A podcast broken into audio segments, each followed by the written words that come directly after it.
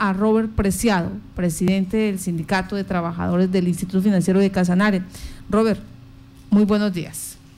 Eh, Martica, muy buenos días para usted, para todos los radioescuchas, para la mesa de trabajo, para la diputada Blanca Lilia Vargas, que por ahí la escuché en una intervención muy importante. Sí, efectivamente, Marta, como tú lo dices, eh, el sindicato de trabajadores del instituto hace más de tres años viene eh, en, el proyecto eh, de lograr que se capitalice la entidad a fin de que a fin de fortalecerla, a fin de que la entidad pueda seguir creciendo y pueda seguir prestando ese servicio tan importante que es el de el de otorgar recursos a los campesinos, a los comerciantes y a los demás habitantes de Ayopal, a los estudiantes para que puedan realizar sus proyectos de vida. Sí. Eh, dos cosas importantes, Marta. Primero, respecto, de, todo el mundo ha escuchado el tema, ya se saben el nombre, cuando uno dice el 13 ya saben a qué hacemos referencia. Sobre ese tema, pues quiero contarle que este año eh, retomamos los diálogos con el señor gobernador, con el ingeniero Salomón, y pues desafortunadamente el tiempo ha venido eh, transcurriendo y cada vez se van cerrando como más aristas y, o más posibilidades para poder eh, concretar el tema del ingreso de esos recursos al instituto. Finalmente, el gobernador ha tomado una decisión y es que, ah bueno, para ti hay que también decirlo aquí que del gobierno anterior que nos quedó, nos quedó una demanda a través de vía administrativa para buscar la liquidación por vía judicial. Eh, en eso quedamos desde el gobierno anterior. En este gobierno pues nos sentamos con el ingeniero Salomón, tuvimos unas primeras conversaciones y el gobierno tomó la determinación de eh, eh, buscar una, eh, una instancia que es la conciliación en la vía administrativa para resolver allí el tema de la liquidación, devolver los recursos con el compromiso de que esos recursos retornarían al instituto este año a través de un proyecto de OCAS.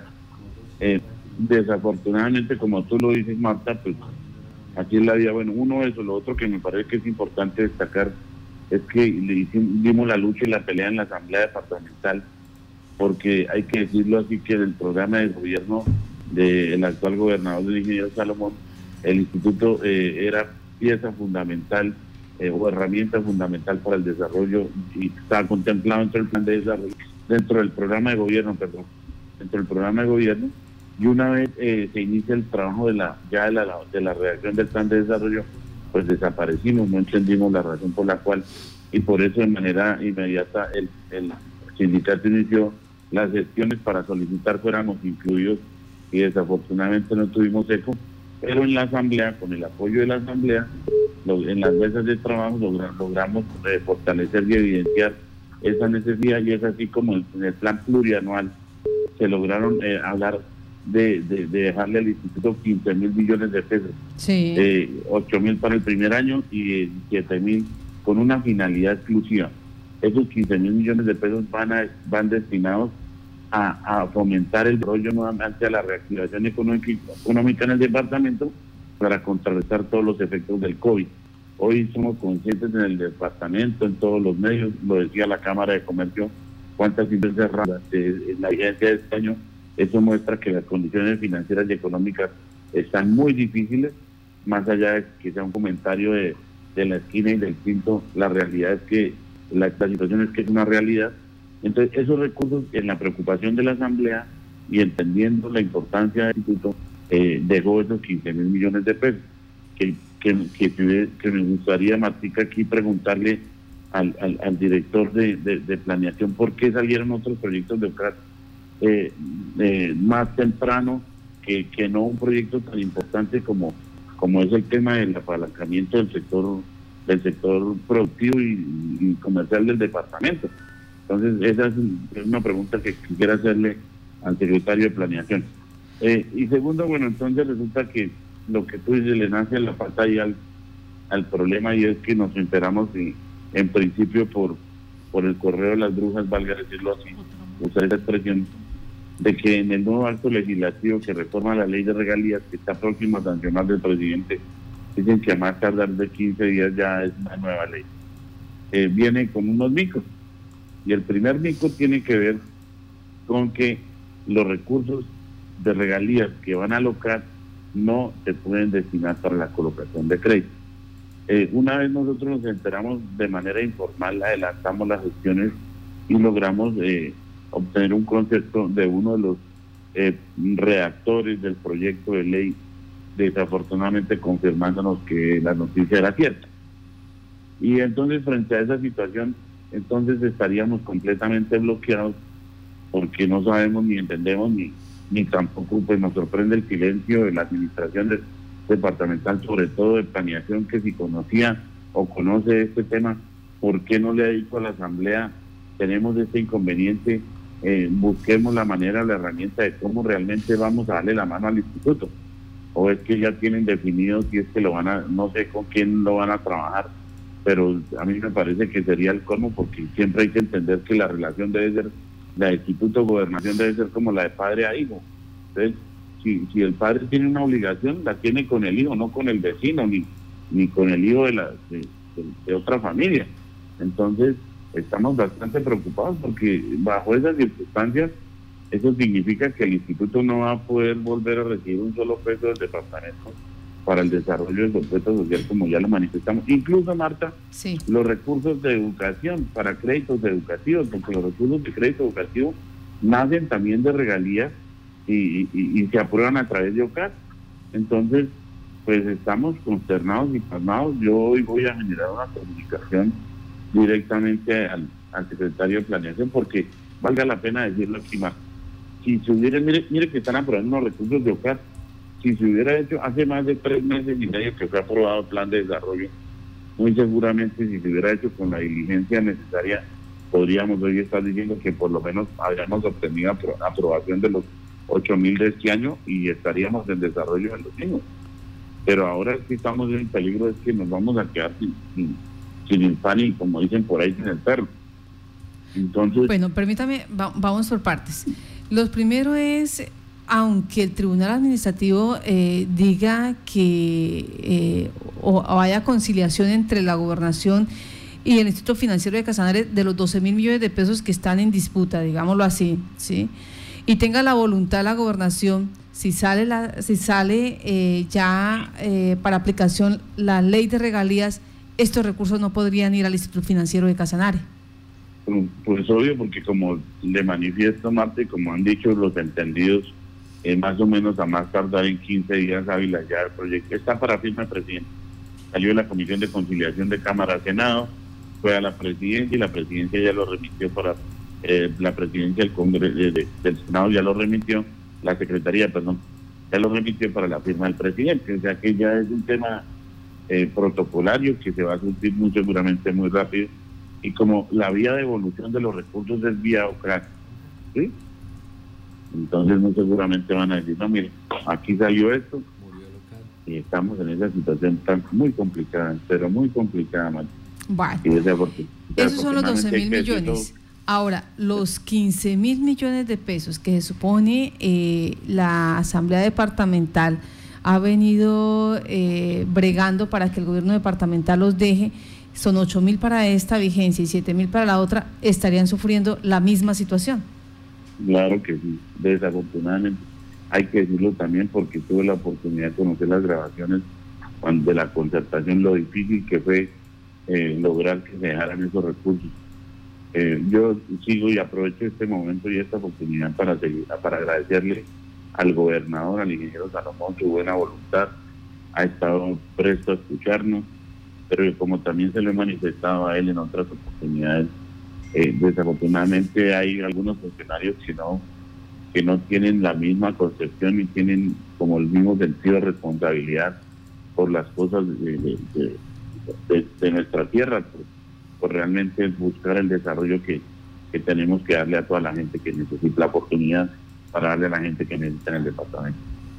En el caso de los recursos que en este momento están asignados a créditos, ¿qué tan fácil es recuperar esa cartera y que haya como, como esa circulación de dinero?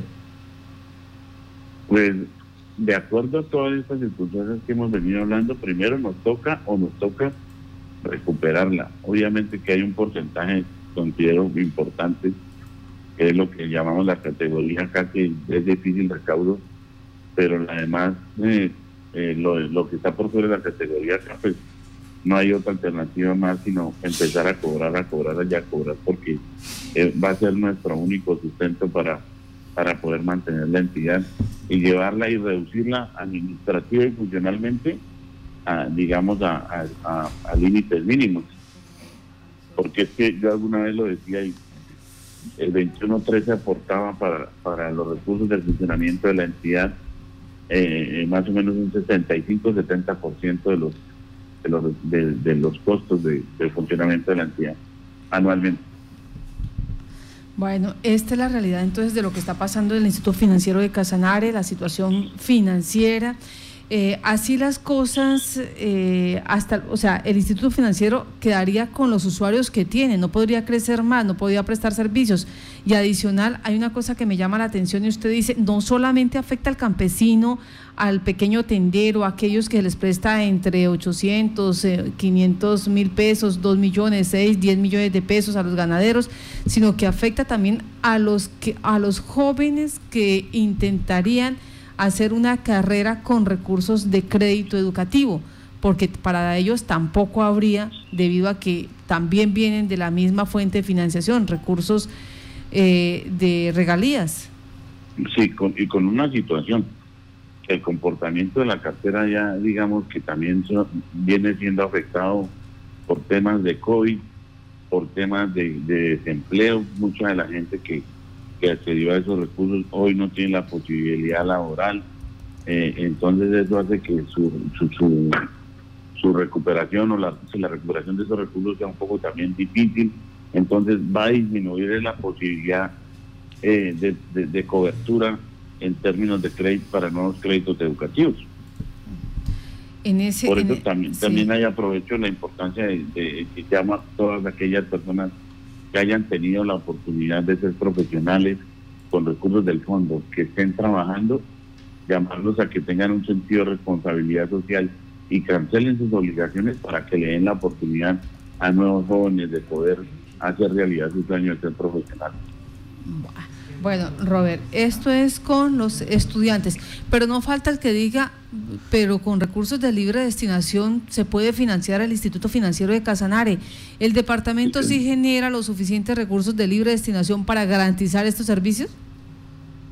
Yo tengo entendido que tiene un déficit de 14 mil millones de pesos. Tiene problemas inclusive con, con, en materia de nómina. Eso significa que pues, pues sí es una posibilidad, ¿no? Pero de allá que se materialice es como un sueño, una utopía. y, adicional a, Adicional a eso, eh, hay que recordar que en el, en el, caso del departamento de Casanare, pues se ha visto bastante afectado, especialmente durante la pandemia, porque eh, sus ingresos por lo que llegaba eh, por impuesto de la cerveza y de todo el tema de licores, pues bajó ostensiblemente, cosa que pues les va a tocar entrar a financiarlo con otras fuentes, con otras fuentes, los ingresos de los con ICLD y pues que se van a ver muy escasos estos recursos para poder apalancar este tipo de proyectos como es ayudar a financiar el IFC. Claro, eso, es muy cierto. Eh, mire, yo tengo una preocupación como profesional y no soy soy administrador público, más no soy economista, pero mis proyecciones que la gente está celebrando que, que ya que se reformó también el sistema y que el sistema nos va a traer mayores recursos, pero yo pienso que como está la situación del hueco fiscal que dejó el, el, COVID a nivel nacional, a nivel de gobierno nacional, y que están pretendiendo en, primera instancia recuperarlos a través de, de, reforma tributaria y que van a tener muy seguramente mucha oposición en el Congreso y no, no va a ser aprobada. Entonces lo que va a pasar es que van a volver a jalar del, recurso de regalías para atender, así como lo hizo el presidente con el tema del POMPET y del PAEP, el presidente va a jalar esos recursos para tapar el déficit nacional. Y, como pues tristemente pues no hay una posición real, digamos, entonces yo pienso que eso va a suceder. Eh, Martica, permíteme, eh, yo igual quiero, no puedo eh, despedirme de ustedes sin pedirles también a la Asamblea eh, Departamental de Casanare para que no se haga, la, haga lo propio frente al gobierno departamental y revisemos eh, una posible salida, no, no aquí en el departamento, sino en las instancias que tiene que ser para ver cómo podemos ayudar no sé, buscar la salida para, para que finalmente podamos fortalecer esta entidad que es de los casanareños. Sí, señor. Y ahí hay que decir la situación que está, que está suscitando a nivel nacional con eh, el gobierno que pretende también y el Congreso de la República pues aprobar, no sé si ya, ya, ya surtió efectos o no, eh, la ley donde solamente se le permitirían recursos a empresas que generaran más de tres empleos, o sea, aquellas que generen uno o dos empleos, a ellos no, y que son la gran mayoría de las empresas en Colombia, los tenderos, eh, las cafeterías, exacto. Entonces, si es así, lamentablemente, eh, no, va a haber, no haber recursos para ellos. Lamentablemente va a ser mayor el número de desempleados que, que va a tener Colombia. Sí, y mira una cosa para cerrar, Marta. Yo, o sea, en eso coincidimos todos los profesionales y los economistas y los estudiosos de la, de la dinámica de la economía es que la única manera de reactivar el sector económico en un país, en un sistema, es como inyectando recursos. Entonces no entiendo cómo hoy eh, el presidente está manejando un discurso de que hagamos de la reactivación, pero los instrumentos y las herramientas que tenemos para hacerlo las están suprimiendo. Entonces no entiendo, o, lo que falta finalmente, como yo le decía extra micrófono, más que es que resulten por allá girándole plata directamente a la banca privada para que sea la banca privada la que cumpla esa función y, atendiendo y entendiendo que la banca privada sí tiene un propósito lucrativo, mientras que nosotros realmente lo que queremos es un, es, un rendimiento social, de, eh, un beneficio social. Eh, la banca privada sí eh, a obtener un beneficio personal de las actividades que desarrolla, porque es, o sea, es claro aquí que, que si alguien se ha beneficiado en estos últimos gobiernos ha sido la banca privada que sería el mismo caso de los, como sucedió con los créditos eh, iniciales en la pandemia, los 600 mil millones que empezaba a trabajar, eh, se empezaban a, prestar a través de Bancoldex. Correcto, exactamente, el de vinagro y demás. Y que, eh, de este tipo y que muchos empresarios terminaron quejándose de esta estrategia porque lo que hacían era que los bancos les estarían cobrando a ellos como una especie de comisión, aparte de todo, pues unos intereses bastante altos que no eran, no, representaban no representaban ningún beneficio pues para ellos. Y aparte de todo pues les exigían eh, unos unos componentes muy altos unos requisitos muy altos para poder acceder a los créditos. Hay un ejemplo muy claro y eso que tiene que ver con el tema de una de las que es una casa comercial y que en la línea del arroz que están tienen asiento en el Casanare, que le compran la cosecha anticipada al arrocero y le brindan los insumos y todo. Pregunten cuánto es el interés que les cobran ellos sobre ese recurso que le están cediendo al arrocero y cuánto es el interés que les está cobrando a, a, ellos al momento de darles el préstamo. Es casi el 15, 15 veces más lo que le cobran al arrocero de lo que ellos deben pagarle a Milagro eh, y por, por el crédito que les está otorgando el gobierno. Robert, en algún momento se habló de una gestión que se estaba adelantando para que estos recursos de la nación se, se, pudieran hacer la colocación de estos créditos a través del IFC. ¿Qué pasó con esa gestión que prácticamente había quedado de un hilo? Pues desafortunadamente, que como usted dijo, quedó ahí suspendida porque eh, ha faltado interés político en el departamento para que realmente podamos eh, concretar acciones como esas. Entonces, es pura falta de voluntad.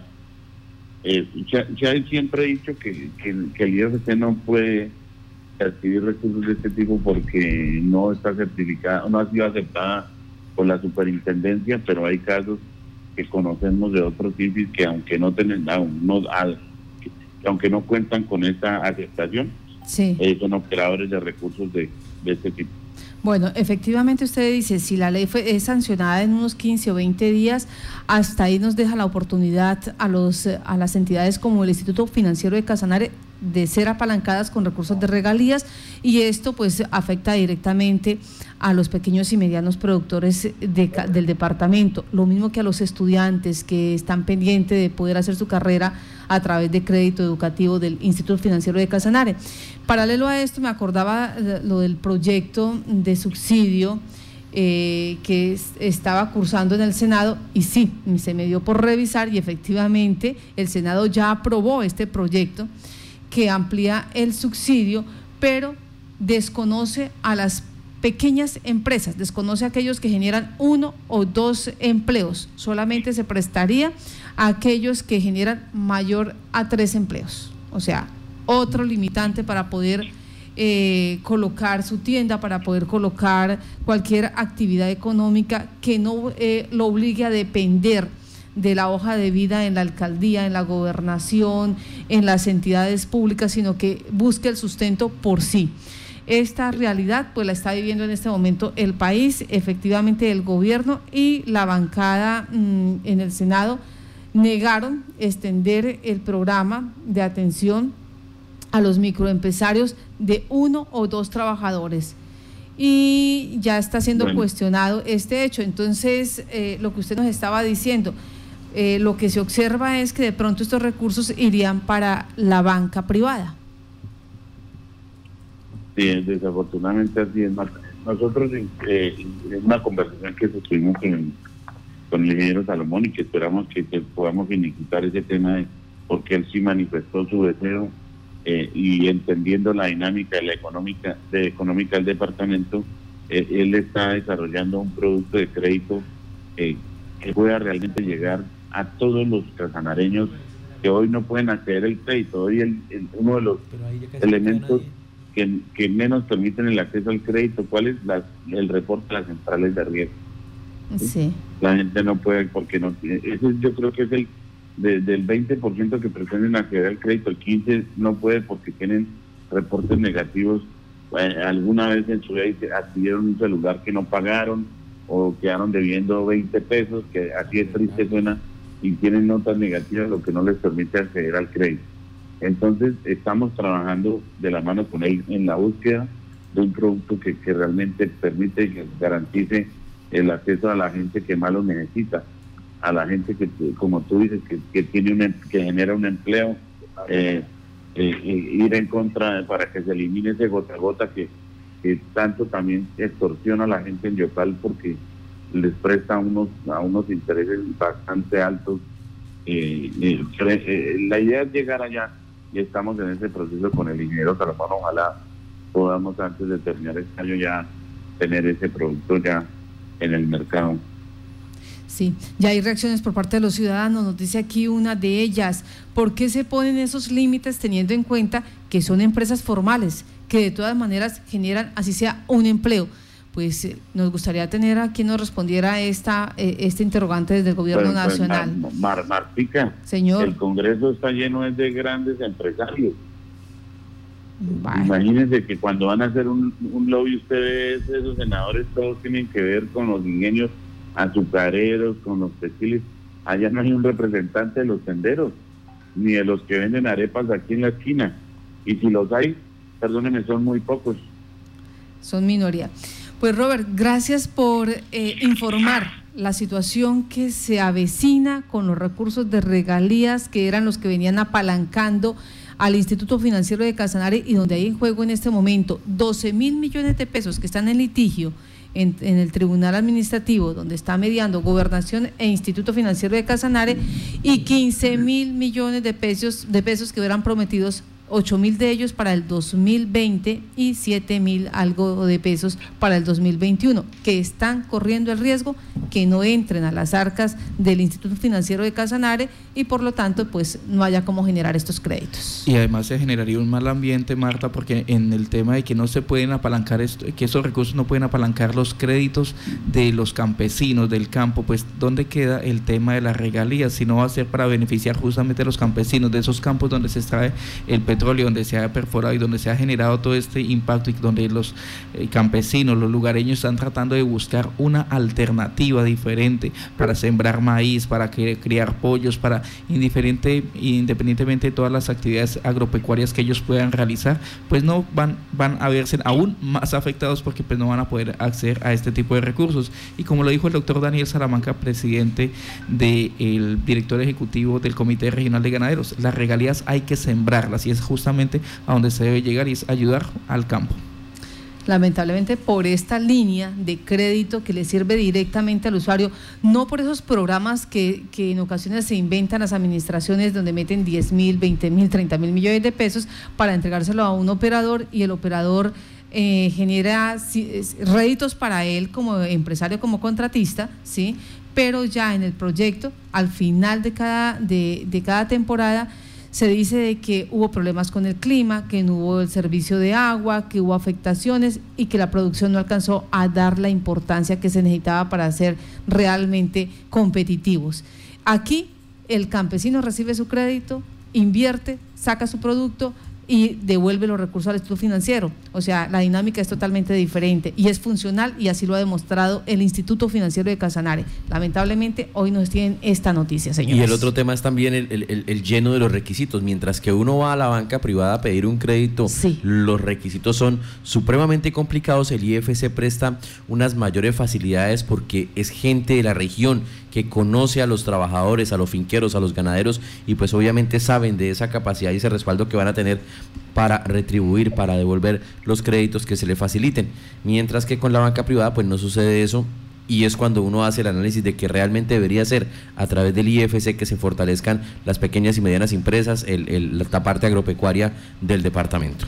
Robert, gracias por estar en contacto con Noticias. No, a ustedes y a todos los radioescuchas, siempre para, para nosotros como organización sindical, eh, Violeta te ha sido un apoyo muy grande y sea la oportunidad para agradecerles y brindarles un fuerte abrazo y desearles un feliz día y que Dios los bendiga.